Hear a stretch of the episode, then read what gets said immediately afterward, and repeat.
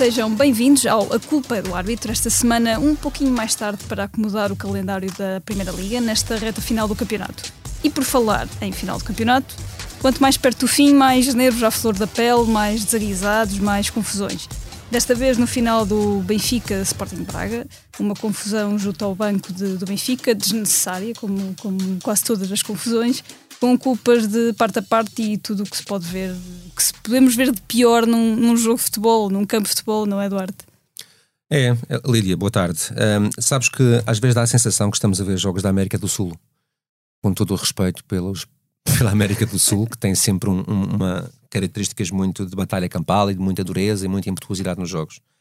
E ultimamente, nas últimas épocas em particular, nós temos visto vários jogos. O Porto Famalicão para a Taça de Portugal foi outro exemplo entre outros clássicos e derbys recentes, nós todos temos essa memória, de situações que vão muito para lá daquelas que são as tais emoções, não é? Aquela tolerância em relação à frustração pontual. Mas toda a gente parece querer aceitar tudo isto como faz parte, são as emoções, é um momento acalorado, acontece, no final pedimos desculpa, mas ninguém pede desculpa aos adeptos que pagam um bilhete no estádio e a quem paga canal pay-per-view em casa para ver e suportar o futebol uh, vendo pugilato, boxe e wrestling e não futebol.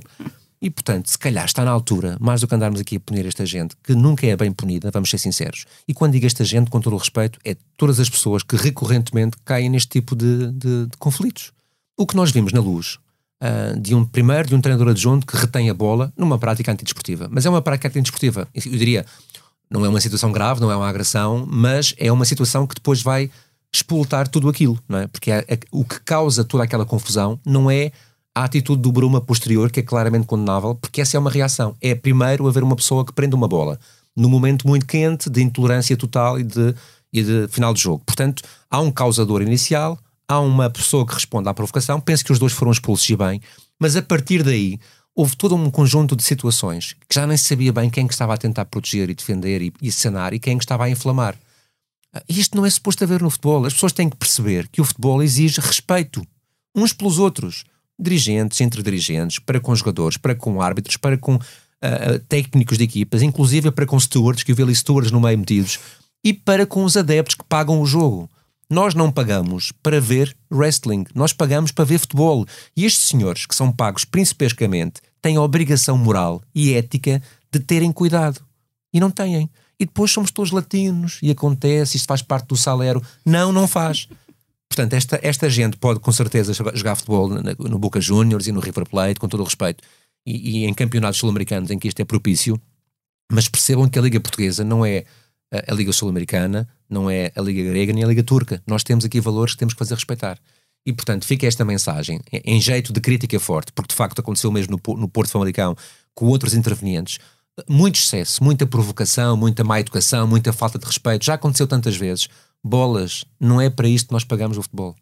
Portanto, façam um favor, já que as sanções disciplinares são profundamente inócuas, tardias e, e, e sem qualquer peso nestas, neste tipo de, de, de, ações, que sejam a própria consciência das pessoas a perceberem que têm uma responsabilidade acrescida no exemplo que dão aos outros, ou neste caso, no pior dos exemplos. Ah, nós ainda há, há uns episódios falávamos aqui que hum, Tu, aliás, tu pedias que com o final do, com a reta final do campeonato, com, com o final de, da temporada, que, que estavas com receio que estas situações uh, se tornassem recorrentes e a verdade é que isso tem acontecido, não é? Claro, e por duas razões. Primeiro, porque eles podem. Portanto, há uma sensação de impunidade que lhes garante a motivação para fazerem isto. E segundo, porque estão sempre com a desculpa da latinidade e, portanto, do, das emoções quentes. Parece que se permite tudo a esta gente. Permite-se tudo. Eles podem fazer o que querem. Eh, podem dizer o que querem e depois no fim pedem desculpa uns aos outros, mas ninguém pede desculpa a quem paga bilhete. E portanto, repito, acho que está na altura do futebol português cuidar da imagem do futebol português. Não só a outros níveis, que cuidem muitíssimo bem, mas sobretudo a este, porque é este que passa nas televisões internacionais e nos online internacionais e nos jornais estrangeiros como a imagem de marca do nosso futebol. E isto nós não queremos. E hum, agora falamos do, do Benfica, hum, do Benfica Braga.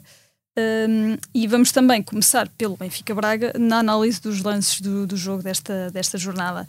E íamos começar com um lance uh, na área do, do Braga, uma, uma bola que vai à mão do, do Vitor Gomes E um lance que, que, deixa, que deixa aqui dúvidas é um lance para, para penalti ou não, Duarte? Não, não é. E, e se deixa dúvidas a alguém, ainda bem que assim é, porque tecnicamente estão erradas. Não há pontapé de penalti nenhum.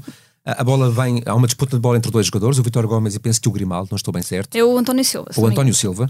Um, e a bola bate no solo e depois sobe, uh, quase como um ressalto rápido, para a mão uhum. do jogador. O jogador não tem o braço completamente esticado fora do corpo, ou seja, não há uma volumetria anormal, ele está em rotação, está em movimento e os braços estão numa zona totalmente justificada para o seu movimento. É claramente bola no braço, não é braço na bola, fim de história. Uh, tecnicamente, lance bem analisado, sem pontapé de penalti. Eh, seguimos para um lance aos 42 minutos, uma queda do, do Ricardo Horta já quase dentro da baliza do, do Benfica, uh, uma falta, uma falta uh, alegadamente com, cometida por, por Grimaldo, Grimaldo entra em carrinho. Uh, é um lance onde, onde não houve qualquer sanção. Duarte, há aqui várias nuances para analisar neste, neste lance, não é? Certo, a primeira é que pode haver infração mesmo que a bola não esteja no local. E às vezes as pessoas acham que o facto da bola estar distante ou numa zona diferente invalida a punição técnica, não invalida. Se houver uma entrada passível de, de, de, de pontapé de penalti ou de pontapé livre, ela deve ser assinalada desde que a bola esteja dentro do terreno de jogo, mesmo em qualquer outra zona do campo, a menos que haja, obviamente, o princípio da lei da vantagem, não é? O princípio da vantagem. Que num pontapé de penalti não se aplica, a menos que a bola esteja claramente a entrar na baliza no momento em que se vai apitar para o penalti. Pronto. Dito isto, tenho pena que a transmissão só nos tenha dado duas imagens, uh, duas repetições sobre este lance e nenhuma delas é clara. E tenho pena porque este lance deixa muitas dúvidas. Primeiro, uh, há um carrinho que é evidente e que é obviamente possível ser feito, portanto, por quem está a jogar do Grimaldo um, para a zona onde está o Ricardo Horta, embora a bola nunca chegasse lá. Segundo, nenhuma imagem prova que há contacto. Ou, aliás, há uma segunda imagem que é aquela que dá alguma ideia um pouco melhor, que parece, eu vou repetir, parece o, Horta, que o, que o Grimaldo faz o carrinho na zona lateral das pernas do, do, do Horta e não sobre as suas pernas. Portanto, eu compreendo e aceito a decisão do árbitro, como compreendo a não indicação, a não intervenção do VAR, porque se teve só estas imagens, não podia decidir melhor. Agora, eu também tenho dúvidas se o Grimaldo, ao fazer o carrinho, por exemplo, não tocou com o joelho direito no pé esquerdo do Horta, derrubando-o. Uh, há aqui muitas dúvidas. O melhor deste lance é, primeiro, uh, na falta de prova em contrário, aceitar como boa a decisão do árbitro, seja ela qual for. Neste caso foi a de não fazer a punição.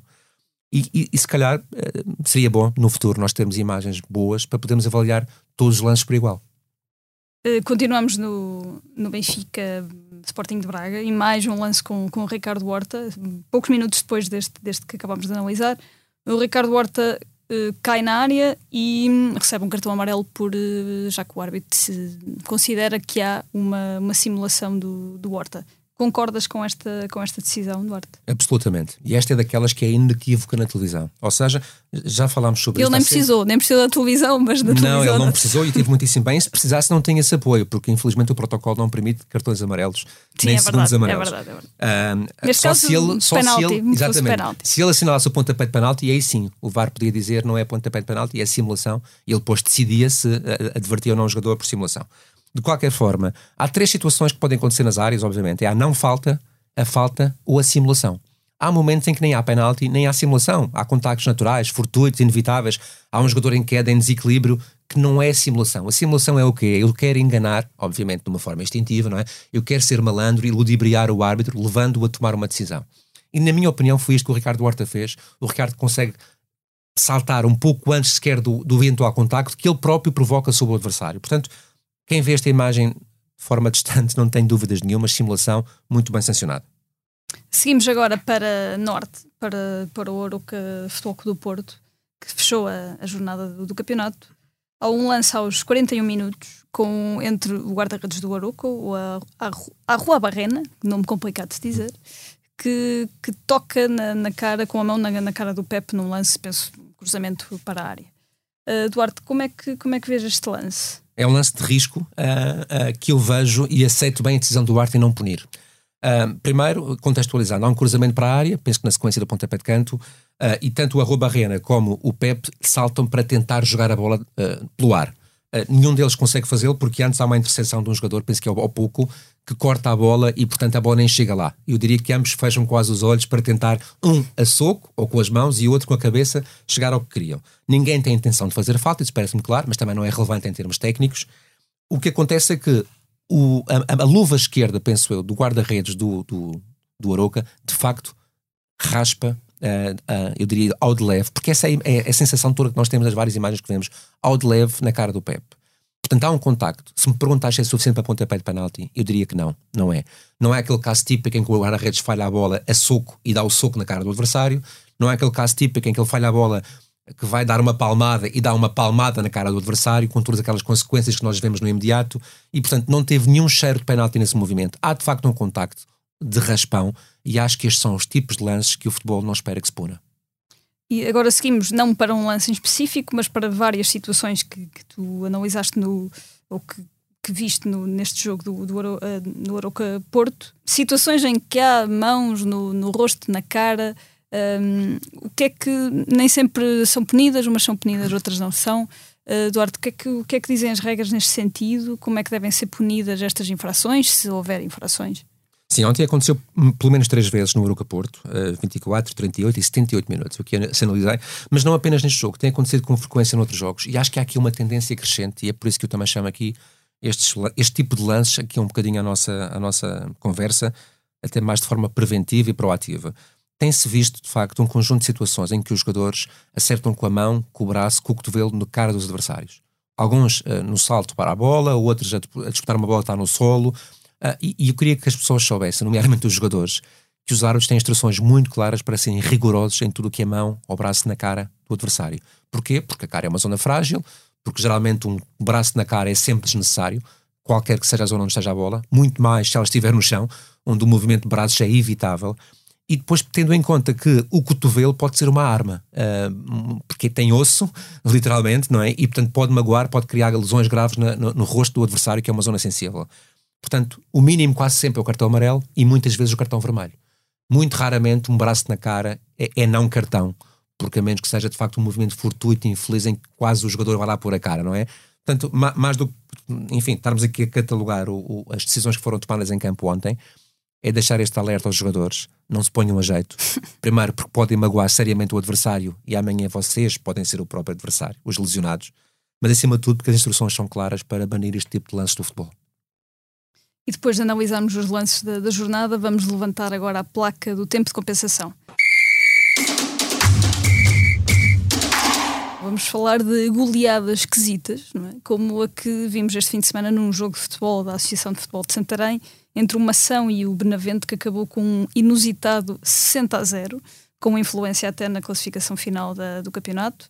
Um, da, tua da tua experiência, um, isto é um, um, não naqueles casos em que hum, haja razão ou não haja razão, tenha-se cumprido as regras, tenham-se cumprido as regras ou, ou, não, a imagem que fica é péssima.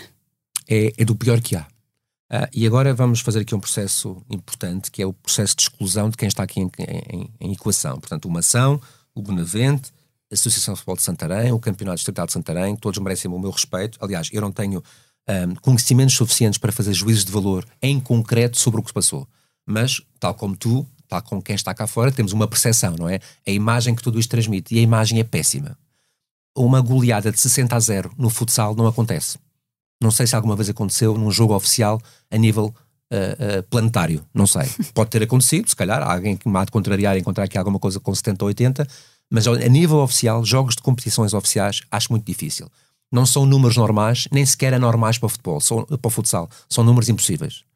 E quando nós vamos ver as circunstâncias em que isto acontece, em que uma equipa se apresenta com três jogadores, dois deles júniores, portanto inexperientes, uh, supostamente avisou quem tinha que avisar que assim seria, uh, mas optou por não fazer uh, fala de comparência, por exemplo, cuja derrota seria, eu diria, muito, muito inferior em termos de números. Sabendo que uma equipa está a pontos e pontos, ou muito perto da outra, com uma diferença de gols de 30 e haver um jogo que depois fica 60 e essa equipa acaba por ganhar o campeonato, tudo isto cheira muito mal. Eu espero que este resultado não seja homologado. Eu espero que uh, quem estiver envolvido uh, neste processo e que tenha comprovadamente má fé, eu repito, comprovadamente má fé, seja exemplarmente punido.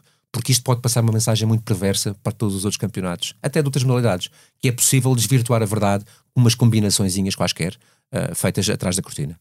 Não é este que é o futebol o futsal e o desporto que nós defendemos. Uh, eu já tive jogos uh, em, em, que vi goleadas estranhas, nomeadamente ao nível dos escalões inferiores, uh, em, em contextos de ruído exterior que se falava que poderia haver ali qualquer coisa e que de facto no campo aconteciam coisas suspeitas. Nós, eu tive muito tempo lá dentro, nunca com provas, obviamente, e nunca a este nível. Isto é um nível, eu diria, demasiado feio para sequer acontecer em Portugal. É um pouco como a tal sul-americanização do nosso futebol em relação à violência e às batalhas campais. Isto é mais ou menos o, o, mesmo, mas em relação à batota. Portanto, Sim, esta era impossível não se notar, se calhar. É impossível não se notar. Num outro, num outro jogo de. E repara que isto tornou-se notícia seja... e aconteceu num, num escalão distrital em Santarém, portanto, e até no futsal, que é uma montra inferior em relação ao mediatismo do próprio futebol de 11. Portanto, tudo isto foi feio. Já percebi que todas as entidades envolvidas foram muito céleres a, a, a prestar-se aos esclarecimentos, deixando claro que estavam de boa fé, o que é ótimo, não é? Portanto, pronunciaram-se, incluindo o organizador, mas acho que isto mancha muito o nome do futsal português. E a Federação, a Associação de Futebol de Santarém, quem quer que seja, tem que ter mão muito forte neste tipo de casos para que não se voltem a repetir. Foi muito mal basta por muito que se tenha cumprido, que se tenha cumprido todas as regras, a verdade desportiva não deixa de e estar é um pouco como a mulher de César, é? é? um pouco como a mulher de César, não basta parecer. Uh, e assim está fechado mais um episódio de A Culpa é do Árbitro, esta semana com Duarte Gomes, Lídia Peralta Gomes e a edição de Salomé Rita. Obrigada por estarem aí, por nos ouvirem e voltamos na próxima semana. Até lá. Até lá.